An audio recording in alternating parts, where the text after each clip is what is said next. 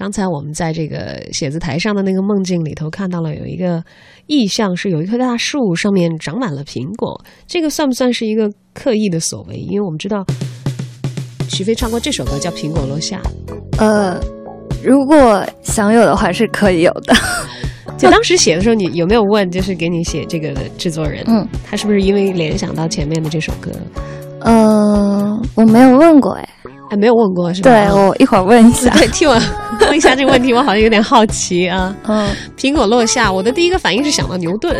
对他其实最早有这个 idea，就是因为牛顿有一个苹果从树上落下来这个 idea，然后就觉得其实我们生活中有很多事情就是这样子，当你一步一步走到你现在正在做的事情的时候，你回头再去看，其实会发现很多事情都是上天安排好，指引你一步一步走过来，所以有一瞬间你会突然之间有一个顿悟的感觉，这是你自己的感受吗？